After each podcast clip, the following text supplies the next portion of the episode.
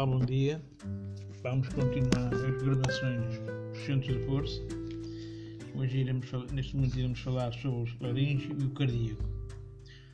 O centro laríngeo, o terceiro centro de alta frequência, tem seu envolvimento direto com os órgãos de pulmonação e da respiração. Porém, apresenta outras características muito interessantes. Além das funções pulmonares por ele administradas, há um forte vertente, uma forte vertente apontando a sua influência direta sobre processos de inflamações e erupções de pele e cicatrizações. Paralelamente, a administração das glândulas tiroide e paratiroide levam a regular processos esqueléticos e de calcificação, o que de certa forma o interrelaciona com algumas das funções do centro esplénico. Uma outra é que pode se ligar ao, ao muitas vezes por ser acionado em socorro ou em apoio ao centro cardíaco, evitando-se assim algumas dificuldades de ação no coração por parte do magnetizador menos experiente. Dessa ligação com o centro cardíaco também resulta uma forte interferência no laríngeo, no quesito da pressão arterial, o que se pede que se tenha em mente que para se atender a questões mais graves de hipertensão se deva também recorrer ao laríngeo e ele abre uma forma cônica em direção frontal, a partir da região correspondente à laringe, para a frente, em ângulo de 90 graus, com o, plano vertical do corpo. A despeito do coronário sempre ser o centro primordial nas funções psíquicas, o laríngeo é considerado como o centro da criatividade, criatividade e da vontade, o que por si só explica o desempenho determinado em pessoas que fazem uso da arte como expressão, especialmente a da vocalização. E é, e é por sua conexão com a vontade que se registra um momento muito delicado nas pessoas que estão vivendo estados depressivos graves, o que muito claramente se registra, na observação atenta é que quando um paciente depressivo deixa de se expressar, frequentemente pode estar elaborando ideias suicidas. Sua vontade está comprometida, portanto, o centuriões sofre severamente nesse estado. Nos terrenos das técnicas, cabe ao centro laríngeo a execução do grupo de sopros, suflações frios e quentes, pelo qual se exterioriza e se dirige grande potencial magnético. E isso, se o magnetizador possuir essa usinagem, ali localizada no centro contrário, será tão só sopro de vento centro cardíaco,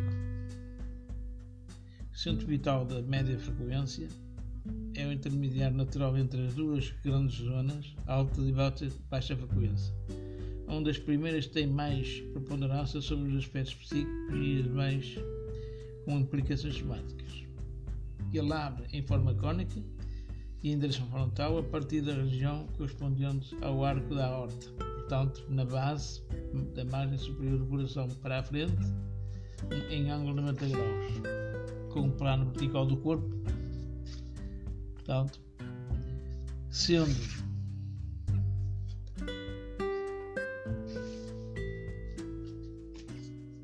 sendo a circulação sanguínea uma consistente causa física da manutenção vital e estando este sendo responsável direto pelos pulsos e pela sua saúde cardíaca, Tal centro se reveste de fundamental importância na economia, na economia orgânica.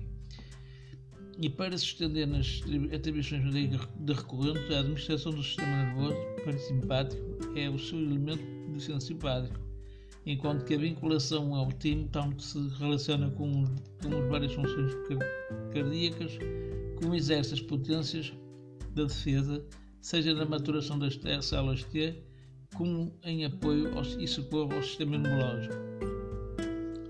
Respondendo de forma muito imediata aos impulsos e às manifestações dos sentimentos, o cardíaco também exerce uma função especial quando vibrando numa frequência amorosa e pacífica. se utiliza fluidos, tornando-os mais penetrantes, mas se vibrar em frequência desarmónica, assim respondendo a sentimentos menos pobres, novos, adensa esses mesmos fluidos dessa forma agregando uma energia, energética, destoante e congestiva. Quando é recomendado aos, aos magnetizadores cultivarem bons hábitos físicos, hormonais também se está refletindo para que esse centro vital seja um bom veículo da saúde. Centro gástrico. Temos neste centro o mais comum usina de fluídica do organismo, tanto para a auto-manutenção como para a preservação e esterilização, exudação e doação.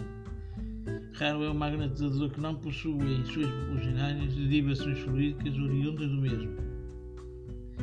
Da frequência baixa, seus fluidos são, são bastante densos, ou quando interfere na exudação de outros centros superiores, faz com que as emanações daqueles adquiram um padrão mais denso do que são se não houvesse essa relação.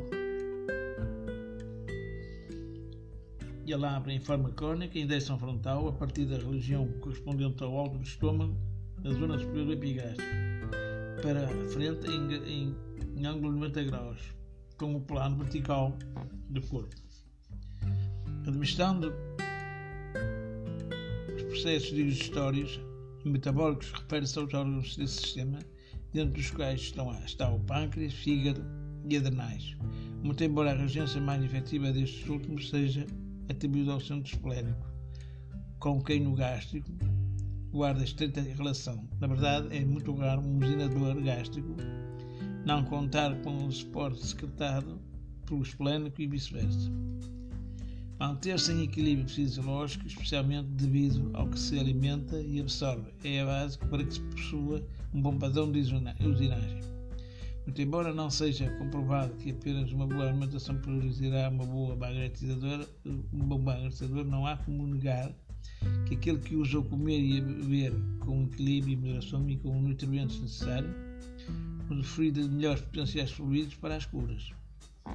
Assim como existem os defensores da alimentação vegetariana ou vegana, outros se fecham no direito de comer e beber o que lhes convém aos apetites como em tudo bom senso está no equilíbrio, pois não adianta muito se polemizar e estabelecer padrões de desarmonias mentais, posto que estes são os que saem da boca, conforme o Jesus. Significa dizer que, muito embora o processo digestório seja de alto valor para os processos magnéticos, as complicações de ordem mental e psíquica podem pôr a perder todos os esforços advindos de uma boa alimentação.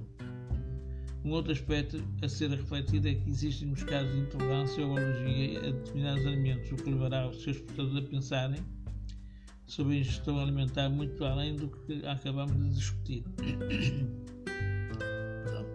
Tudo isso é relevante para, por ser tratado, via de regra, pelo centro gástrico, muito embora várias reações sejam refletos de tratos endócrinos ou emocionais. Enfim, um bom magnetizador deve, deve ter uma, em sua alimentação uma base para viver harmonicamente e não se alimentar apenas para ter uma fonte só de satisfação. Por hoje é tudo. Bom dia.